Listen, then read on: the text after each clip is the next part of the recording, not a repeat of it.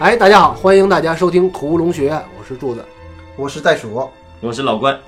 啊。从今天开始，咱们要分析一部新的电影，嗯，九五年的《七宗罪》。啊，这《七宗罪》啊是九五年大卫芬奇执导的，演员很有名，布拉德·比特、呃摩根·弗里曼、格温尼斯·帕特洛还有凯文·史派西等人主演的一部惊悚悬疑片。这部电影的以罪犯里边 John Doe，呃制造的一个连环杀人案件为线索，呃从警察萨姆塞特和梅尔斯米尔斯的视角出发，讲述了七宗罪系列谋杀案的故事。一九九五年，该片在美国上映。一九九六年，该片获得了第五届 MTV 电影奖最佳影片等奖项。嗯，他没没得奥斯卡，对，奥斯卡那年太强了，也不那几年都太强了。那几年，哎九六年的奥斯卡算是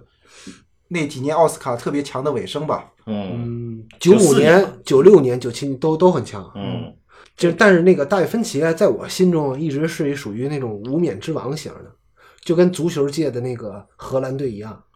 他基本没怎么获过奖，没怎么得到过奥斯卡认可，是吧？嗯，奥斯卡不是没怎么得过，是就是没得过。提名过啊，对，提九名六年那一届的第六十八届奥斯卡，它那有哪些影片啊？我们看啊，《勇敢的心》，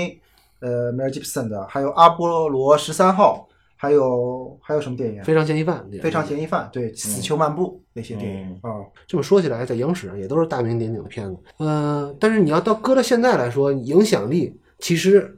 七宗罪在这个犯罪类型里边影响力非常大。对对对对，开创先河的一个电影。就是我们几个反正是都特别喜欢，对，大卫芬奇他拍的片子可不少。经典影片也不少。哎，你们说说你们最喜欢达芬奇的电影是什么？一般像我这种普通观众最喜欢的当然是搏击会。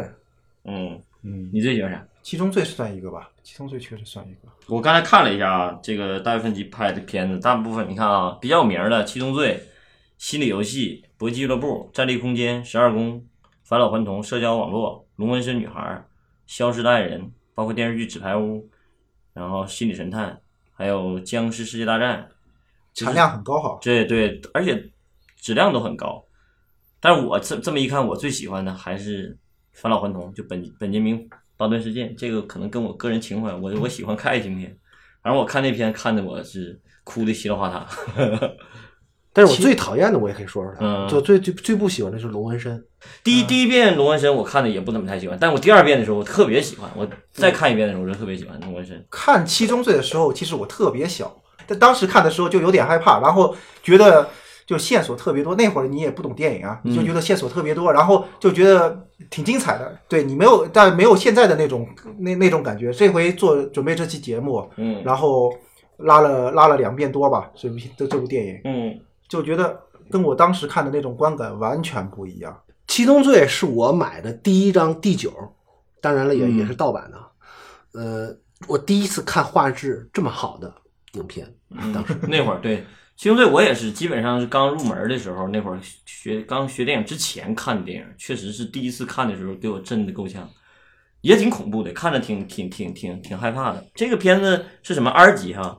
对二级二级？R 级是是是个什么级？如果按呃照分香港的话，香港的话话就是三级片嘛，还低，应该就是如果搁在唱片里边，就是有脏标的。比我这个确实挺恐怖，因为它视觉上太刺激了，好多对场他面，。他从第一期的那个那个肥胖那个开始，我就就是一个视觉震撼。哎我我跟他自己在家看看就是拉片儿的时候，然后偶尔出去上个厕所，然后我儿子过去给我摁一下，看看的就是那段儿。我说赶紧别看了，不能看，太吓人了。我也不知道他害不害怕，我我看着都害怕，确实挺恐挺恐怖的。 大卫芬奇应该说是是引领， 是你的引路人，但哎，要这么说啊，大卫芬奇还真的是我电影的引路人的之四啊其中的一个，还有三个是谁？我不想说。他也没有嘛，北野武啊，北野武还有谁？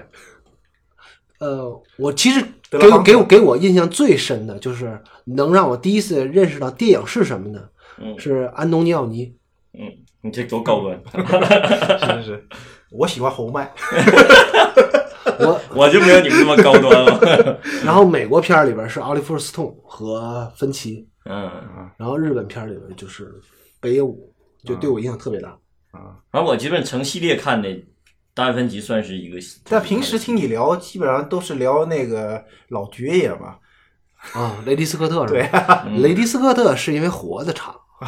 活九届，嗯，反正能构成系列，在我心里头，一个是 马丁·希克塞斯，我马蒂希克塞斯我不一般，我觉得一个是芬奇，一个是李安，一个是诺兰，反正基本就是这这三个导演是我对我印象比较还有深。 《美国往事》那导演只拍过一部电影，那个叫什么来着？嗯莱翁内嘛，啊，我们现在说的电影，其实有些电影有好多版本，但是我不知道这个这部电影大家能拿到手，跟我们一块儿看的时候，那个版本是不是我们看的这个版本？我因为我也没看到过其他版本，因为像那个《银翼杀手》啊，什么那些片子都有好多好多版本。呃，因为这个《七宗罪》啊是芬奇执导的第二部标长片儿，嗯第一部片子是《异形》《异形三》嗯，啊，所以他第二部片的时没候他第你说他为什么第一部戏就就能导异形呢？就是因为他是 MTV 导演吗？不是啊，当时福克斯公司鸡贼啊，是吗？对觉得便宜吗？对，就是便宜。啊，但那异那形三么已经是一个那么大 IP 一了个，系列，没有没有没有没有没有你们异形没有你们想象那么大。嗯当时在福克斯公司，异形只是个很小的。你想想那个时候的影视帝国里边，它在福克斯帝国里，它只是一很小的一部分。但异形是确实是大片导演试金石，我觉得好这个系列，嗯呃，异形，哎，对对，咱们可以先先聊一下异形这个系列啊。嗯异形这个系列，我帮大家梳理一下。异形的第一部的导演 嗯是雷迪斯科特，嗯，这个对英国人。嗯第二部是《异形二》，是卡梅隆。嗯当然，以后卡梅隆会整个把影视行业的工业革命登上一个新台阶，他要换两换两次天。嗯第三部《异形三》的导演就是大卫芬奇，《嗯，异形四》变成了一个法国人，嗯，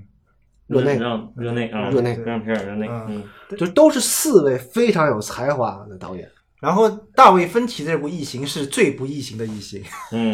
对，因为他摆脱了那个那个那个封闭空间那个环境，而且关键他的那会儿的宗教味儿特别浓，他拍的是这三部里边宗教味儿最浓的一个了。第二部基本跟上第四部有点像。第一部不去说了，雷德利·斯科特嘛嗯，他开创了一部一个一个一个新的一个系列。但第二部、第四部其实特别像，都是爽片，特别爽，哐哐一顿打。嗯 所以说，所以我就就回到那个《七宗罪》来说，我认为《七宗罪》可能没有别的版本，因为那个时候芬奇应该他不是只是第二部长片吗？所以他应该没有剪辑权，啊嗯，这个戏他没有剪辑权吗？嗯应该是没有剪辑权，哦，当时雷德利·斯科特也没有，就连雷德利·斯科特也没有啊。啊雷德雷德利·斯科特到了那个《银翼杀手》都没有剪辑权，雷迪斯科特那也是他的第第二部片子呀，啊，就好莱坞的片子，就是他到了《银翼杀手》时期，他还是没有剪辑权。就在你们的心里，你们认为芬大卫芬奇属于一个什么样的导演呢？他是一能有一个明确自己自己自己有风格的一个导演，而且他风格化在好莱坞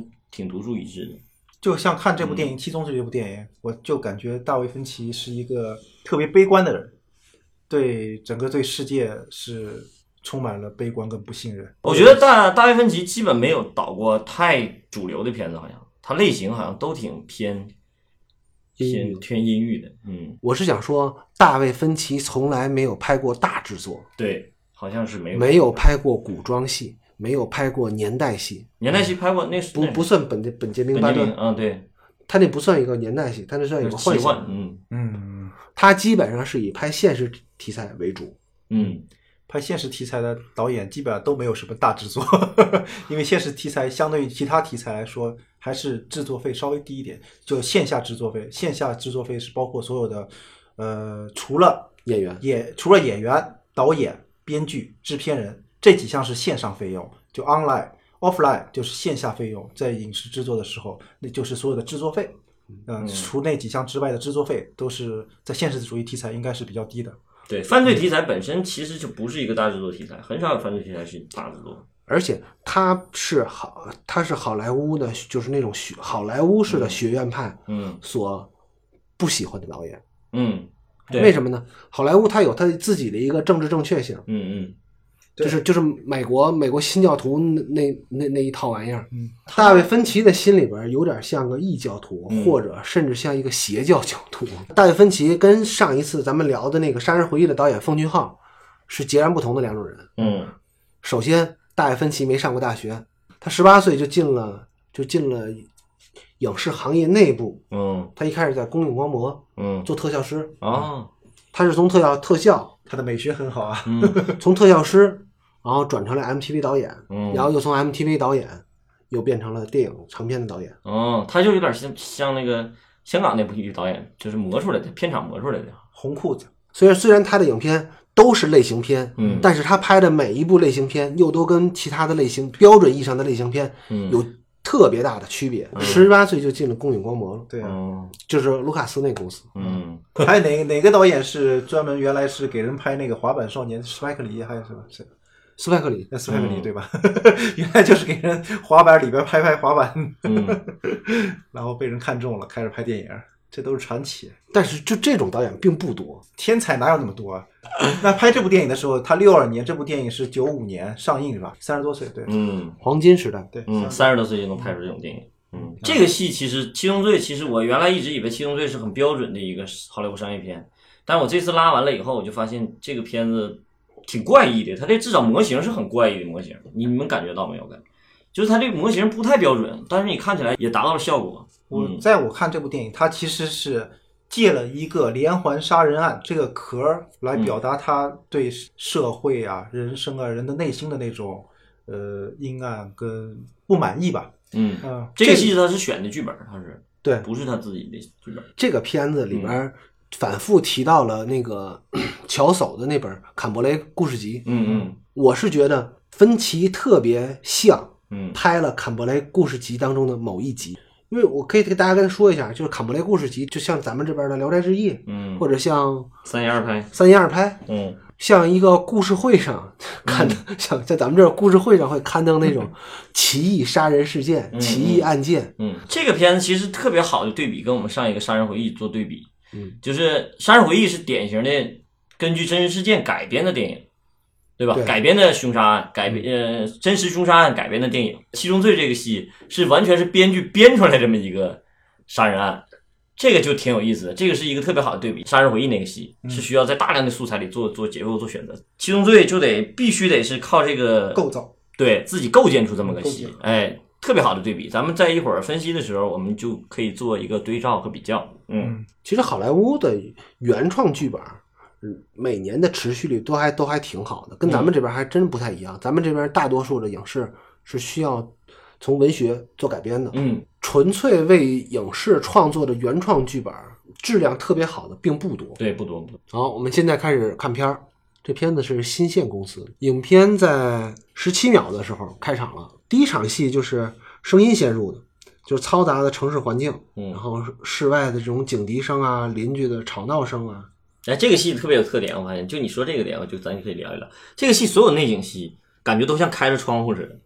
就是不管是夜还是日，我觉得不是没有，不是开了窗户，嗯是根本就没有墙。对对，就是没有强，他这个声音处理特别有意思，就是感觉这个人就生活在这么一个呃这个这么一个环境。这这个戏啊，嗯我我给我给芬奇总结了一个，嗯就是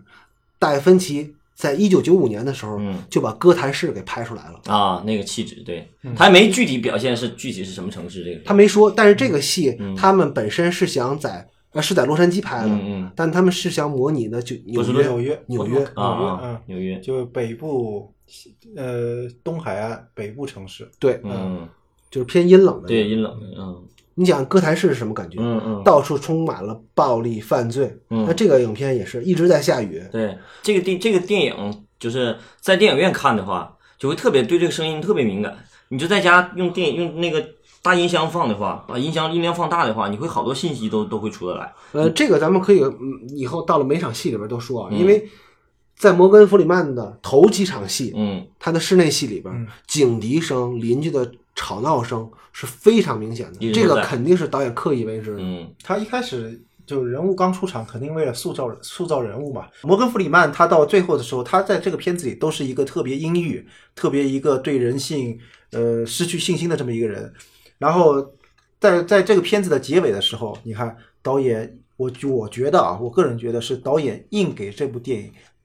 就是往回拉了拉。他引用了海明海明威的那句话，相当于导导演阐述了一下，就是说 “The world is a fine place and worth fighting for”，就是世界是最美好的，是值得我们去奋斗、去为为为之作战的。啊、但是我同意第二句话，这是片中片尾的时候，那个摩根弗里曼说的一句话。一个台词，对这句台词，这句台词是引引自海明威的。这句台词恰恰是剧本编剧的时候在写在扉页上的一句话，说明整个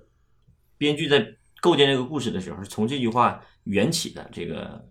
生发出来整个剧本。对对对对对嗯，呃，第一场戏啊，我觉得是就是对对主人公做了一个身份的介绍。嗯我们可以从影片当中，虽然头两个镜头是看不出来这个主人公是谁，是干什么的，但是我们可以通过几个细节嗯来看一看，影片是在怎么在这个序幕阶段嗯把这个主人公给它刻画出来的。嗯，他对主人公的介绍可以看得出来，首先主人公居住的这个环境有这么嘈杂的邻居，嗯肯定不是住的什么好地儿，嗯是公寓，嗯对吧？是一个非常普通的公寓，木板墙的公寓。嗯然后其次呢，在第一个镜头的前景上，嗯导演刻意放了一盘国际象棋。嗯那这个国际象棋就代表了在中国家里摆象棋的那都是没有文化的，在家里摆跳棋的那是更没有文化的，在家里摆军棋的那都是大傻子。 那不能这么 说，摆反正不肯定是在不太可能。在中国，围棋就代表了一个有文化的符嗯号，禅意，对吧？ 满满的禅意。而且通过第二个镜头，摩根弗里曼对着镜子在穿衣服，这时候咱们可以看到，就摩根弗里曼其实是一个非常 old old school 的一个人，嗯嗯，对吧？非常老派的一个人，嗯老牌，穿着背带裤，嗯穿着非浆洗的非常整齐的那个那个白衬衬衣衫白衬衣，黑领带，嗯，然后还能看出这是一个官夫的一个 房子，就是独身嘛，对。对，独身啊，然后第三个镜头就特别有意思了，嗯第三个镜头西特别像一个处女座的人嗯摆放自己的物品，嗯对吧？把自己每天要日日常要用的这些这零碎儿，嗯全都摆非常整齐的摆在桌子上。我们可以看到有一个皮质的眼镜盒嗯啊，一支笔，一把弹簧小刀，一个金色的警徽，还有一个手绢儿。手机还挺好看啊，哎，这个这个这个手绢上，大家可以发现这个手绢上是有一朵玫瑰花的，因为这个这个可能我是觉得它是拍完了，但是没有剪到正片里面去。嗯，这个原剧本不一样。嗯嗯，这个在原剧本当中，这是一一张墙纸，嗯在原剧本当中，开场戏是摩根弗里曼去乡下买房子。啊，他在那个要买购买的乡下的那个那个别墅里边儿，墙纸抠下来一块对，。撕下来一块墙纸，啊，哦，放在自己 放在自己口袋里面哦。原来的开场是那样的。对，我不知道他是没拍，还是说他直接改了，还是说他拍完了没有剪进去。嗯，那你如果要是按照这个这个画面看的话，他应该是拍完没剪进去。对，嗯，而且还有一个是啥呀？就是这就说导演没有剪辑权。制片人觉得这没用， 干啥呢？对，而且他原来的他打算出字幕啊，是在摩根弗里曼从城外坐火车回城的啊路上，那时候出字幕嗯。但是后来咱们看到了，啊呃，他有一个非常风格化的一个字幕嗯，这个一会儿咱们再说啊。嗯，而且还有一个就是国际象棋有一个意思就是，呃，一个人跟一个人下也是他孤独的一个、一个，他官夫嘛，反正嗯也没有对手，反正摆的整整齐齐的，经常会有这种老老头儿自己跟自己下棋自己嘛。跟自己下棋。嗯嗯，这国际象棋在那个好莱坞电影、西方电影里边经常用到这个元素经常啊。会用。嗯而且他都一般会给一个睿智的人嗯嗯，做一对个符号化的啊，处对，理。这个人是一直都是分析推理啊，都是他属于这样的性格。嗯，这个摩根弗里曼演这个角色还是一个很老派的侦探型的。嗯就是在后影片的后面，我们可以看到了，之所以说摩根弗里曼是一个比较老学校式的人物，嗯是因为在那个时代是有是有了电脑的。嗯你发现没有？嗯，那个布拉德彼得在办大办公室里嗯面使用的是电脑，嗯，但是摩根弗里曼一直是用的打字机，而且只会用两个手指头。对，一 指禅，一指禅打字嗯。嗯，很老派。好，这是第一场戏。第一场戏其实主要就是为了介绍这个人物。嗯，这个开场挺不像开场的，但是我觉得那个年代的电影好像经常会有这样的开场，他不是应该软开场。被被改了吗？嗯，这 这不是原来的开场不应该是这个吗？对，原来开场不一样。但是原来的开场比这更慢，嗯啊嗯，但这后面就直接节奏很快，进入到了下一个凶杀案现场，嗯对没有任何铺垫。对啊，好，在一分钟的时候直接切入了正题，就是既然前面拍到了摩根弗里曼有一个警徽，嗯那他们就是他肯定就是一个警察。嗯然后我们要会看到了摩根弗里曼在自己的工作当中，因为他的生活实在是没有什么可展现的，嗯就一个孤老头嘛。嗯嗯我们看到从一分钟开始，影片里出现了一个脑袋被轰掉了半边儿的死尸，大片的血浆。但嗯是这个片子你看，因为这么阴郁，其实你并不觉得这个画面恐怖吧？但是很冷峻，这个片这个这个冷峻对啊它整个这片子的，他没有他没有想要刺激你的视觉元素。嗯，不那如果要想要刺激你的视觉元素，应该把头转过来，轰掉脑袋开始摇起来。冷他峻。他那个他导演并没有想让观众就来视觉性来刺激你，但这个电不想让影，你这个恶心电影就是典型的，就是黑色电影的一个一个一个启蒙，就是这个很有很很很有黑色电影的气味。凯文·史派西演这一个影史上最有名的一个凶凶手，但是他没有做一个，就是至少在镜头上没有表现他杀人这个戏让。他打人了，他也拿枪指着 Peter 呢。对呀、但他没有表现他杀人，就是啊对他所有这些死尸都是他已经做过的案子，嗯，但也同样感到恐怖，这也挺有意思的，我觉得。在我的观影经验当中啊，嗯七宗罪》是第一个把电影拍的特别脏的，嗯，就凶杀案拍的特别、那种给你一种脏脏的氛围，但是并不是恶心，而是脏。嗯，就这种东西好像是之前的电影还真没有的。所以这个片子只能是 R 级，你不可能就即便是他没有杀人场面，他也是 R 级。他这个展现的太直接，而且他对细节的把控，芬奇是处女座，嗯听说在现场特别烦人。嗯，我们在后来我们就看到他对细节的这个这个纠结程度，你就难以想象都。这个第二场戏的第二个镜头就是摩根·弗里曼，这时候已经穿上了风衣，戴上一个礼帽，从一个光区里边走出来。嗯，因为经常下雨的地方带有巴拿马帽。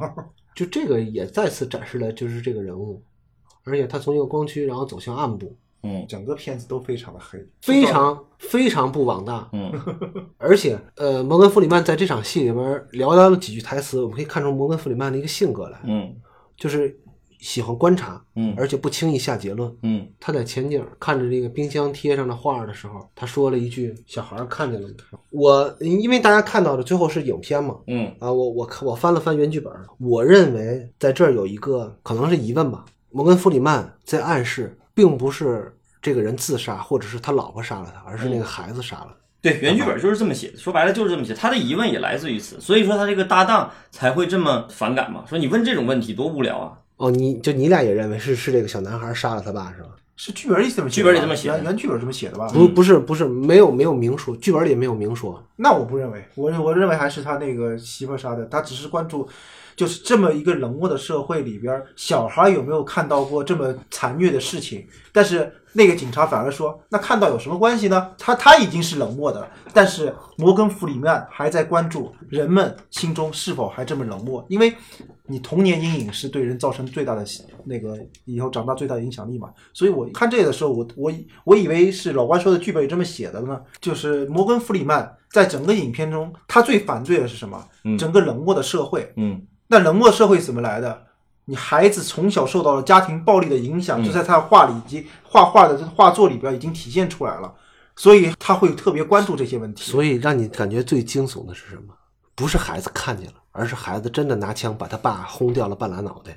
这个理解也可以，但我觉得不论是哪种理解，是产生歧义还是不产生歧义，还是剧本怎么写的，剧本编剧他有什么意图？但是我觉得作为芬奇，他导演的意图很明确，就是我觉得这你觉这场得你觉得芬奇是不是在暗示这个？不，我觉得芬奇反倒是恰恰不让有这个暗示，他才这么改这个戏。你知道为啥不？这场戏他强调了一个什么？强调了这个案情是怎么发生的。他强调了是因为愤怒发生的，没有，你知道我吧觉得强调的是摩根·弗里曼跟所有的警察不一样，跟所有人不一样，这是其中其中一个一个，对这是这是其中一个作他用。行为不一样，他关注的点也不一样，嗯但是他我能感受他能感受的那些东西也不一样。我觉得这场戏的戏演，咱就说每个戏啊，写剧本哈，写剧本每一场戏都有一个戏演。我倒恰恰觉得这场戏的戏演在人物关系设置上，就是或者是在主题主题的映衬上。你看这场戏是唯一的不在整个戏里头非七宗罪里头一个案子，对吧？对它是相当于整个这个戏讲了一个七八天的故事，然后这前面这个小蝎子讲的是星期一之前，相当于星期日发生的事儿。这前面的故事，他选择的案情是怎么发生的？这个案情，这场戏它缘起就是因为两口子吵架，就是因为一时愤怒。我们就知道，看完这个故事以后，看完整个故事以后，我们就知道，原来最后一个就是我们这个主人，就是布拉德皮特演这个角色，他也是七宗罪之一嘛，他也是被他犯的犯的那个罪就就就是愤怒。他相当于他用了第一场戏做了一个这么一个案子来映衬这个人物的这个人物的悲剧命运，这个人物的出场。然后这场戏他出来的时候，他说完这个案子以后，然后这个人物就是布拉德皮特这人物就登场了。嗯呃，讲杀人回忆的时候，我就说在小蝎子，嗯其实蝎子往往它有一个作用，都是就是我我我总结就是，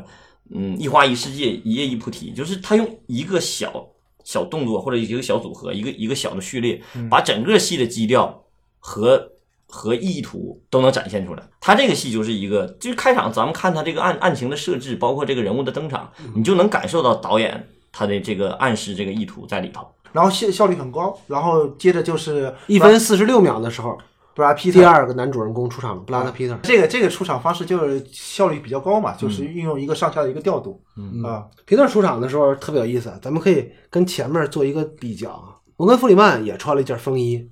然后也穿西也穿衬衣打领带，然后嗯 Peter 也出场了之后也穿了一件风衣，然后也穿衬衣也打领带。咱们可以看一下这两个人物，他在一开始的时候，从服装设计上，这个人还没说话的时候，就两个人不同的性格都对，能就就就能展现出来了。布拉德·皮特出场的时候穿的是一件黑色的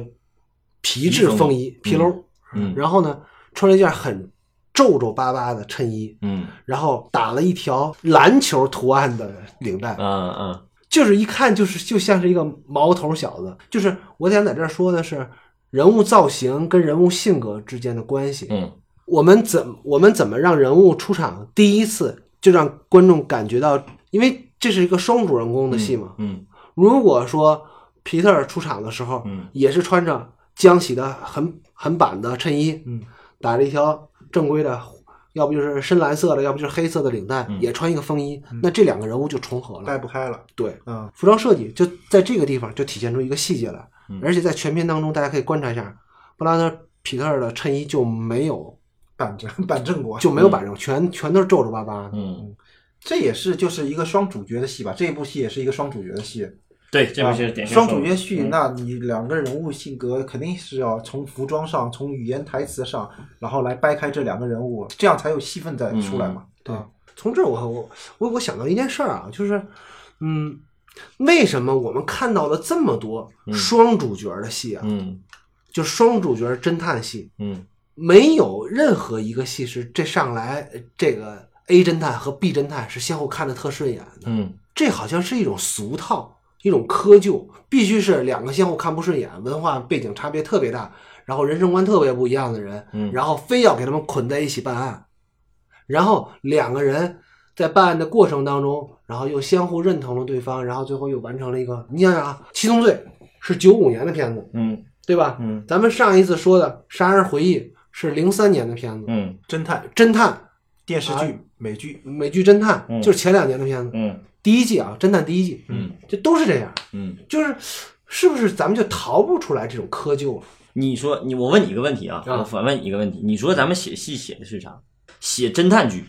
你的第一任务是什么？第一任务肯定就是为了破案，对不对？就是表面上的第一任务肯定是为了破案，对通关打 通关。但是你如果要是直接打通关的话，这就是游戏，嗯就是红白人儿，咱们这哒哒哒哒哒哒，一个主一个主杆儿一个副杆儿，红白人儿。红白机呃，红白就是就是蓝白、哦蓝白人，就是两个主角嘛。我选主杆，选副杆，俩人一起通关，嗯互相互配合，那就打游戏。嗯，但是写戏，我就我记得有一句话特别特别好，就是写戏写的是什么？我问也是韩老师跟我说的，我说写戏怎么才能往后写？就是一直往后写，不停的不停的写。其实他就是说一句特别好，嗯写戏写的就是人物关系。人物关系转变，对人物关系转变，或者是人物关系的构建。其实我觉得第一幕，无论是《杀人回忆》的第一幕，还是《七宗罪》的第一幕，甚至是所有几乎所有这种戏的第一幕的任务，都是在构建人物关系，或者是主玩人物关系转化。嗯，你如果不写这个人物关系的话，直奔主题去去去打怪的话，那这个戏就不构成一个戏。写戏写的是啥？写戏写的就是人物关系。哎，就是嗯那你的意思就是说，如果俩人都是呃心往一处想，劲儿往一处使，嗯就顺撇儿了。可以那么写，就是爽不然文，你爽文就是那么你写给。我你给我举个例子，你见过这样的戏吗？我见过好多爽文，可能是这样的，就是基本上从从网大里找找看看有没有。就比如说，比如说就像法医秦明之类的，类类类似那种，哎就反正但是他也得也得做人物关系，只不过他做的不好而已，他不可能不写人物关系，直接就奔着去去破案去了。你看，哎，有那什么那个福尔摩斯，福尔摩斯就不用怎么看太构建人物关系，但福尔摩斯是单主角，不是双主角。福尔摩斯对，他是的单主角一个解说者，对对啊嗯，他那个讲，他那个就是属于纯动漫，直接奔着目的去。我总结一下你的观点，是不是这样的？嗯观众其实看这个侦探怎么破案是一方面，嗯，但是还有一方面是观众看的是这两个侦探的悲欢离合、爱恨情仇，嗯爱恨情仇，就是在理论上来讲，人物一定是大于情节的。就你看一个任何一个什么戏，你这个戏你过几年不看了，你基本上这个故事你讲不清楚了。但这个人物在你脑子里始终都在，所以说第一任务是构建人物，你把人物构建好了，你的情节才是次要的。你情节不重要，说说实话，情节不重要，真正记住情节点就那么几个点，就几个画面而已。但这个人物始终在你心里头一直都留着，所以说人物一定大于大于大于情节的。七宗罪》这部电影啊，我看到后来，当那个呃格温尼斯帕特洛嗯跟那个谁摩根弗里曼在饭店吃饭的时候，嗯我就发现这部戏根本讲的不是那七宗罪，嗯就讲的是人性，讲的是人如何在这这么一个冷漠的社会的自处跟自洽，如何生活。对他七宗罪实际上就是比喻比喻人的原罪嘛，每个人只要在这个社会生活上都会遇到这些，这些所以这部电影后面的几几几几宗罪，就是几个几个杀人案件，越来越快，越来越快，越来越就是就简化处理，简化处理，不谈案情了都。嗯啊嗯嗯，就直奔主角去了，他对这劲儿都往主角身上使。对对对对对，嗯就是我就是我看完那个，就是你这个观点是我看完那个就是游戏剧本那个写法的时候，我就突然理解啊，游戏是需要这么写的。嗯游戏我得代入，我不需要这两个人的怎么处理，嗯我就是他，然后我是成长，让人物成长，完成任务，对，完成任务，它是过关模式，嗯过关模式和你这个剧作模式是成长不一样模式啊是是不不一一样嗯样的，对对对对对。但是游游戏它也很好看呢、但是游戏这个代入感，你电影是给不了的，这种第一人称代入感是给不了你的。在一分零五十七秒的时候，就是换场了。其实这是一个场连场的戏啊。嗯 Peter 和摩根·弗里曼从犯罪现场里走了出来，而且特意让一个姑娘从前景划过。嗯 Peter 看了一眼，这是在影片当中两位警探第一次谈话。我们可以看一下，其实我们看完影片知道他俩的谈话特别不顺畅。嗯我们看可以看一下导演通过什么手法来帮助让他们交流的更不更加不顺畅。首先，这是一个长镜头，一开始俩人在雨棚下聊天儿，机器侧跟，导演用了特别多的前景人物遮挡，挡开这俩人，就是就是感觉就不让他俩好好说话，而且刻意让他俩在雨棚下边走，雨声本来就很大，那雨在打在塑料棚上的声音就更大，就是更打乱这这场戏的谈话。就摩根·弗里曼在这段话里的最重要的一个中心的那个思想就是，他不明白布拉登·皮特为什么想方设法的非要调到这个城市来当警察。然后在这一场对话里边，他们说话的时候，就摩根弗里曼跟普拉德皮特说话的时候，谁说话谁动一下，谁说话谁动一下。这里我要说的是什么呢？就是演员的表演时候是应该由演员表演的那种感觉来制定制定镜头的，就是你演员什么时候该动。镜头什么时候什么时候该动，演员什么时候该动，有时候演员是没契机的动，就我们拍戏的时候，就有时候会不不太懂表演的话，我们会想当然，这这时候演员你走到这儿，然后说这句话，但演员的内心的内心的那种呃节奏可能并不是这样的，所以在拍戏的时候还是应该让演员来感受到你这句话，你你起能不能起身，能不能动，然后来来来根据演员的表演，然后再来再来调整镜头。呃，就这段戏里边，其实着重提了一个信息点，就是摩根·弗里曼还有七天，嗯，就要退休了。对，就是在影片一开始就给了观众一个倒计时的一个概念。嗯其实，在这里边就是有一个围城的概念。摩根·弗里曼想出去，想赶紧离开这个城市，偏但是偏偏有人还想钻进来。嗯三分二十四秒的时候，呃，场景又换到了摩根·弗里曼的家里边，仍然是非常大的环境声，有邻居的吵闹的声音、警笛声。这里边导演呃那个编剧，这里边编剧设计了一个特别好的道具，嗯就是节拍器，嗯仿佛节拍器打开了之后就能把这些噪音屏蔽掉一样。嗯，他有他他已经习惯了这种生活节奏，他但是他得需要靠一个强硬的东西给他给他一个节奏，我觉得。这个节拍器通过好几个镜头来展示，嗯嗯嗯嗯，一个重要道具。而且这个这个节拍器，它它也感觉这个道具也是非常有连贯感的，嗯一直到最后摩根·弗里曼把这个节拍器给摔掉了。嗯。然后一个一声惊雷之后，在这个片子里用的一声惊雷以后，然后开始出现了整个电影的一个片头。嗯就是在头几场戏里边，他把音效都夸张的比较大。嗯嗯到了四分十秒，然后等于序幕嗯完事完事儿了。呃，我说说我的想法啊，说说其实我开始拉片的时候，这是我第二遍看这个电影，第一遍可能是小二十年前了啊，那会儿看的。然后现在再看的时候，我有点懵。说实话，我看完第一遍的时候，我有点懵，我有点哎不知道该从何入手来这个讲这个片子。但是我仔细琢磨了一下，我第一个疑问就是这个编剧是怎么写出来这个故事的？嗯然后紧接着这个这个是怎么构建的这个人物，怎么构建出一个案情，这是我第一个疑问。第二个疑问就是刚才那场戏，就是刚才那个从楼上下来，从犯罪现场下来，他们两个第一次正经对话，问那个问题，说你为什么要来到这儿？我看到那儿的时候，我就一直在困惑，就是编剧为什么要写这个词儿？这个词儿啥意啥意思？是不是到后来一直在解要要得到解答？但实际上这个片子到结尾的时候也没有解答。然后当我当我真正看到真正结尾的时候，我感受到这个片子的结尾的时候，我第一反应就是什么？就是作为一个观众啊，我会问出这样一个问题：操，你你你是因为这个事儿来到这个案子的，然后你又因为这事儿死的，就是你会特别就有一种强烈的宿命感，就是这个问题有点像是片尾最后一个摩根弗里曼想问这个布拉德皮特的问题，就是你为啥要来？在最后一个问反反倒觉得就这个是你为什么来送死？对，为什么来送死？就是这个问题，恰恰是应该最后一个问出来的。但是他开场第一句话问他，问他这个问题是这个问题：你为什么要来这儿？这样就会形形成一个强大的一个宿命感的悲剧感，就在这里头就能体现出来。反正我是觉得看到这儿以后，我才明白啊，原来这个这个第一个问题，就我刚才第一个问题，编剧是怎么写出来这个故事的？编剧这个这个这个视角问题，就是我们我们写剧本的时候，往往都会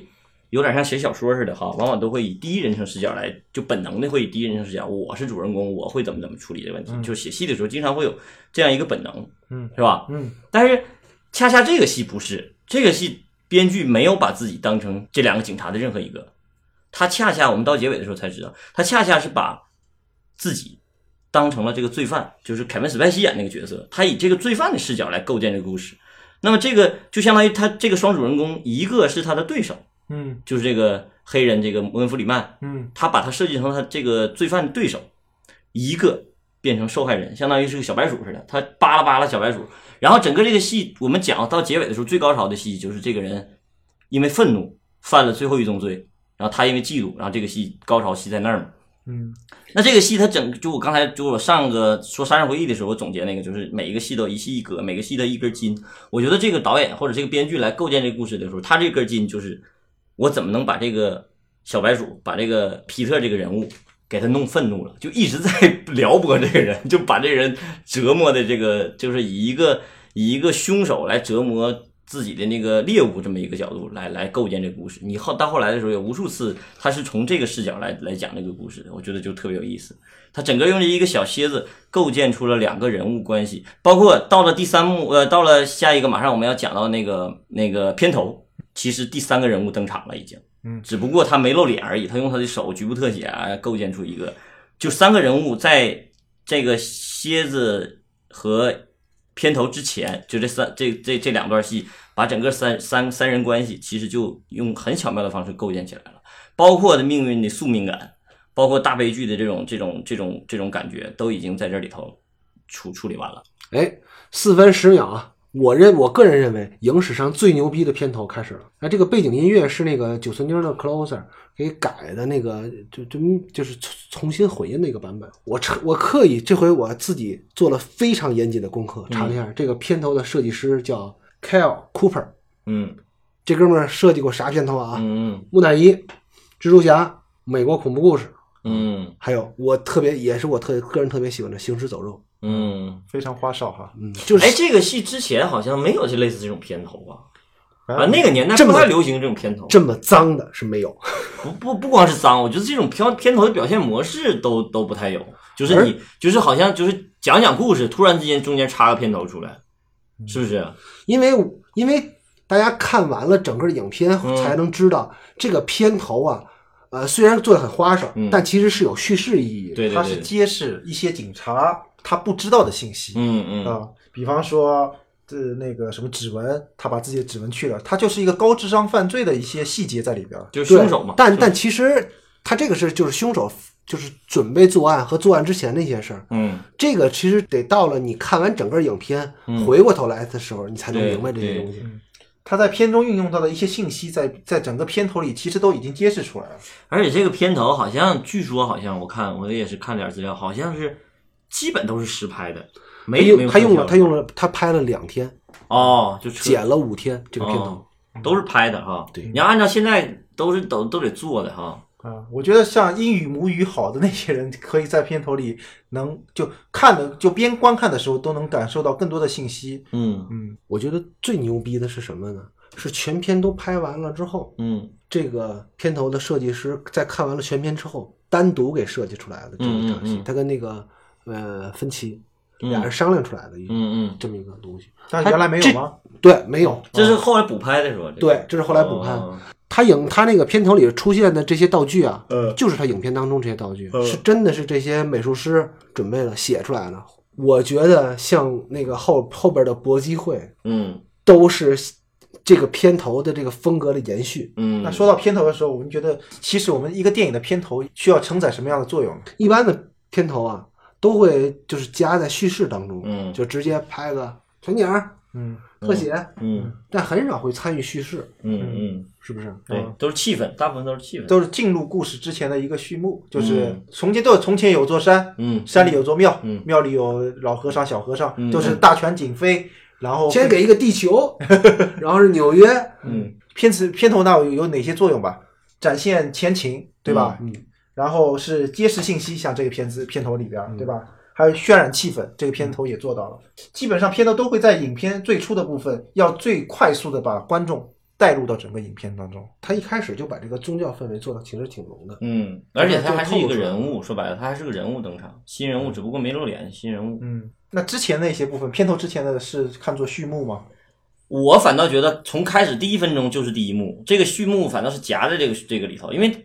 他前面完整的构建了人物关系，就嗯提供了这个建制的那个作用，它不单纯的是一个小序幕了。所以整个的序幕的完成是在片头完之后，嗯，对吧？对，在在六分十八秒的时候，啊嗯，，片头完了，而且他这个片头打隔断打得很好，因为反从从叙事从整个剧本的角度来讲，你看前面那一个那故事，就是前面小序幕的故事是七天之前的一天发生的故事，对啊，从片头之后才开始从星期一开始讲，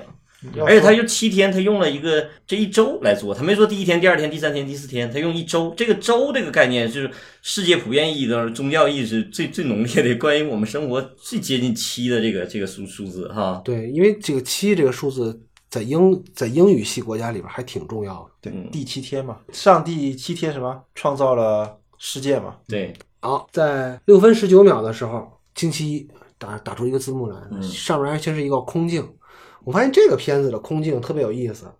就是全都是中焦段吊着拍的，嗯嗯嗯，它展现都是很闭仄的那个那个那个对那个那不个是那种城大市场空间，嗯没有没没有那种广角，一直的一直憋的，好像凯文史派西带他们去那个沙漠里边儿嗯去找人，那个时候还有大才广才角开始出现广角的镜头。嗯，片头完了就展示，这其实就是从前有座 山了嘛，对山里对有对座对庙，嗯对，庙里就是 Brad Pitt 和那个他老婆对他老婆，这段也展示了一个，等于他把前面那个摩根·弗里曼的起床又重复了一又遍，重来一遍。对，但是从一些细节的设计上可以看出一些区别来。嗯也是为了展现人物，就是这个布拉皮特跟摩根弗里曼从家的布置。跟家的杂乱布置里边能看出是完全不一样的两类人嘛，嗯嗯嗯一个是只有一个单身，这是抱着媳妇儿了，嗯啊，然后家里的摆设，一个是整洁，他有一个抱着睡觉的媳妇儿，就代表他俩感情关系嗯感其情可实以非常好。皮特穿上他皱巴巴的衬衣，嗯我们可以看到摩根·弗里曼在那烧水呢。第一场戏嗯里，嗯，在这儿皮特喝了一口昨天杯子里剩下来的水，这都对照，它是对照设计特别好。嗯，一个整齐的家，一个嗯全是刚搬完的一个乱糟糟的一个房子，而嗯且很小，房间很小。你看摩根弗里曼家就比较大一点，对他他用的焦段不一样，展现出来啊空间是感觉就不一样。嗯， 对他要的那个效果就是对照两个人的反差。嗯嗯，他在这里边用了一个点啊，他说的超级警察走了，其实那个片子是阿尔帕西诺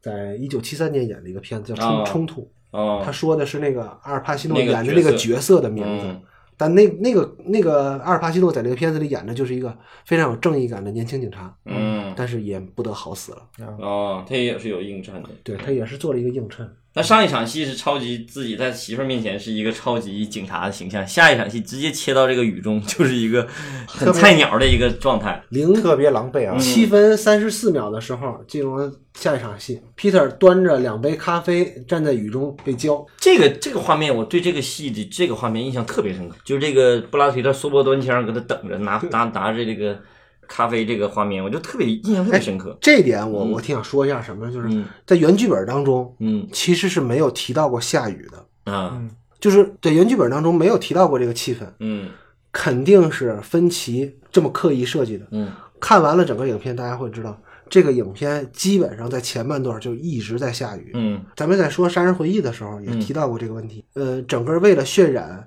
杀人案连就连环杀人案的这个阴郁的气氛，嗯，开始下雨，嗯好像就是从《七宗罪》这个片子开始。就是他这故事构建成七天，就是感觉这个这个这个阶段天天下雨是合理的。还有一个挺特挺有意思的是啥嗯呢？因为那时候可以看得出来，那时候这个预算特别不足，嗯，他们每个镜头里边的雨都不一样，啊下的都特别不均匀，嗯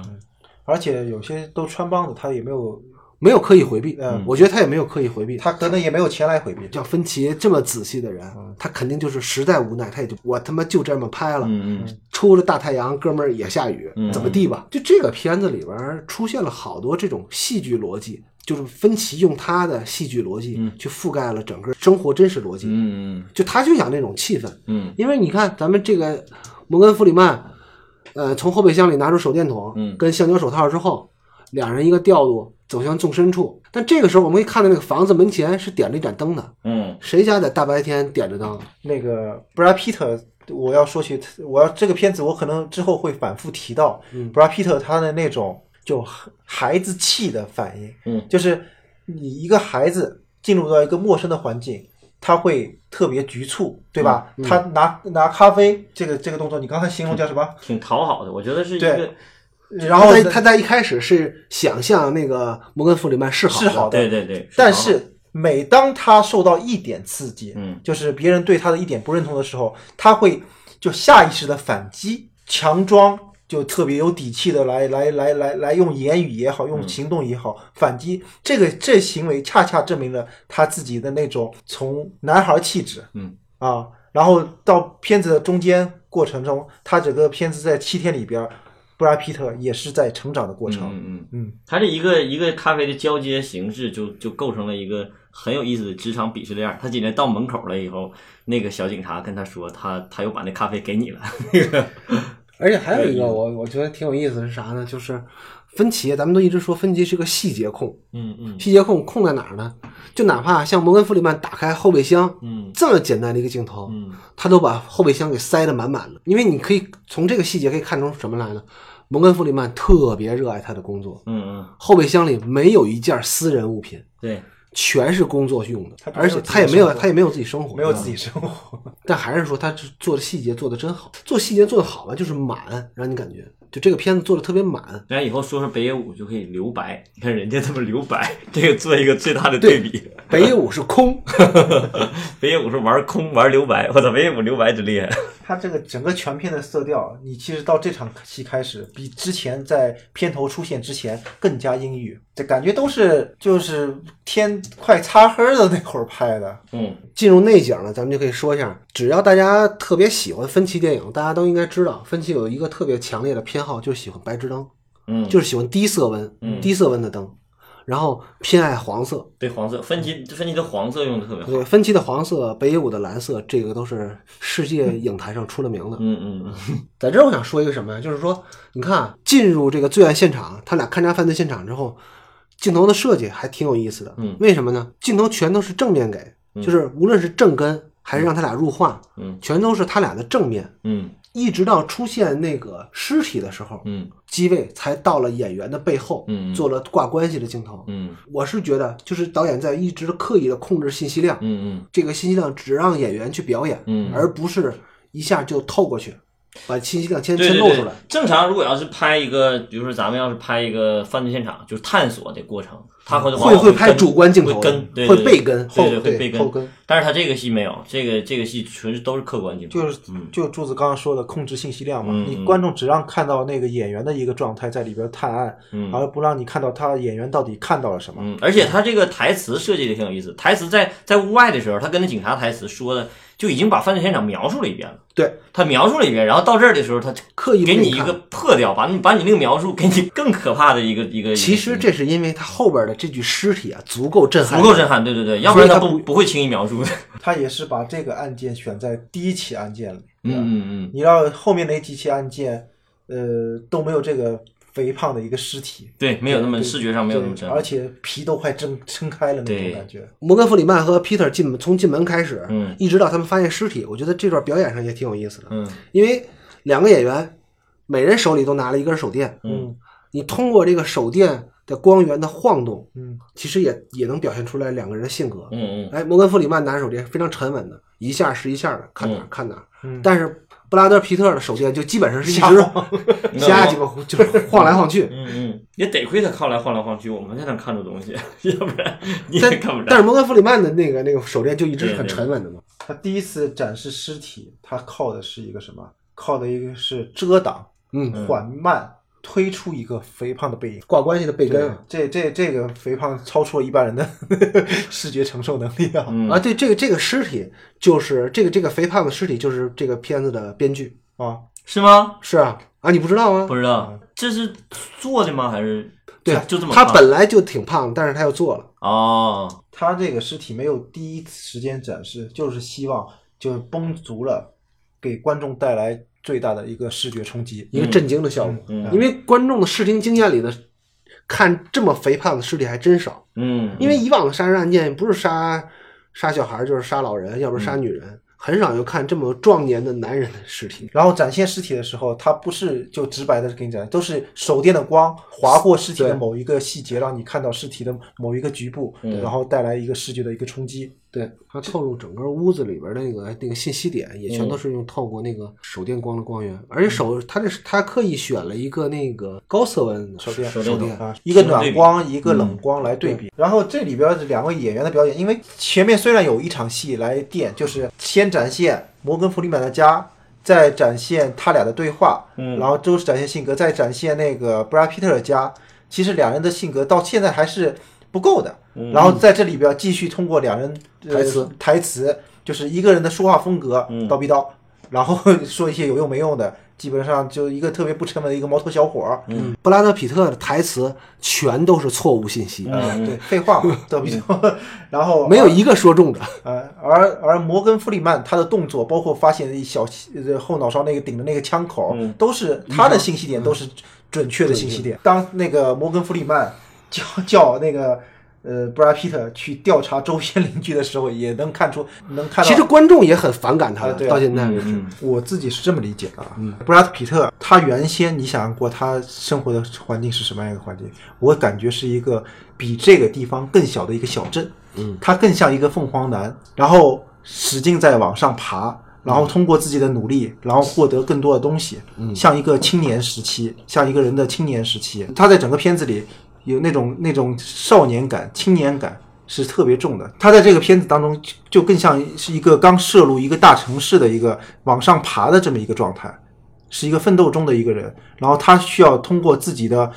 努力来获得更多的话语权，在社会中获得话语权，在长辈面前获得话语权，来来来提升自己的社会地位。这么一个人，他还是一个比较单纯的人。嗯啊，其实就这一场戏啊，已经基本上奠定了芬奇今后的创作的一个基础了。嗯就是细节太好了，大家想一想啊，二十年前做细节做的这么好，那地上爬的蟑螂全都是真的， 不是特效做的。就这这个多繁琐，而且它还有一个镜头是。那个跟着蟑螂的跑，然后侧跟的一个镜头，这多麻烦做出来。嗯嗯我觉得啊芬奇在现场肯定是一个特别烦人的导演。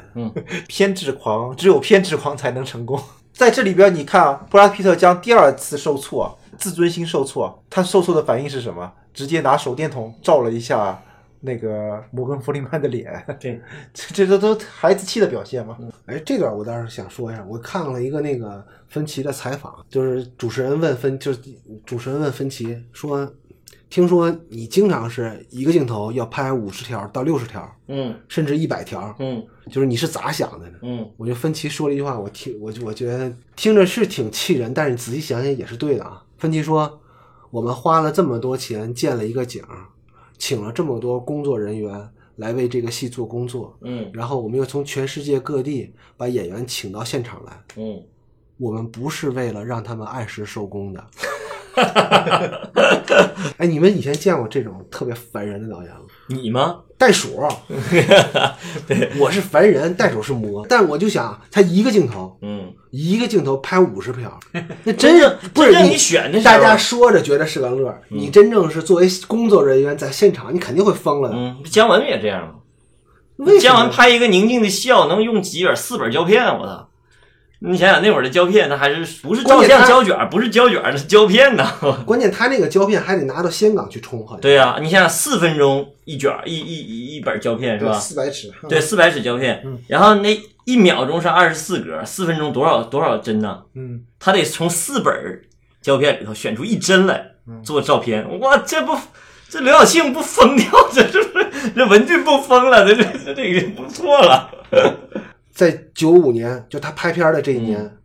布拉德皮特已经演十二猴子。呃，布拉德皮特本来就是童星嘛，就对就已经对很大腕儿了人家本来。就摩根弗里曼不用说了，呃，凯文史派西已经非那个非常嫌疑犯，已经演非常嫌疑犯了嗯，对也是也也是是一大腕儿嗯也是一个腕儿了。我我我我我说实话，我真想象不到他在现场让让这人演五十遍。我觉得可能跟做那个广告片那个 MTV 导演有关系，MTV 就是一个镜头可以反复反复弄，对对对，来回弄来回拍嗯也有这个关系你。要拍纪录片，导演就就不会这么干了。 而且我觉得他主要是他的要求是准确，这样的话你才能你再咋准确，五十五十遍也挺烦人的。他人格魅力，他也还是所以他拍不了高制作的电 影，他只能拍中低成本电影。而且芬奇还有一个，就是你咱们往后看啊，到图书馆那场戏，你就可以发现芬奇还有一个特点，嗯，芬奇也做特效，但芬奇的特效都是你看不出来的。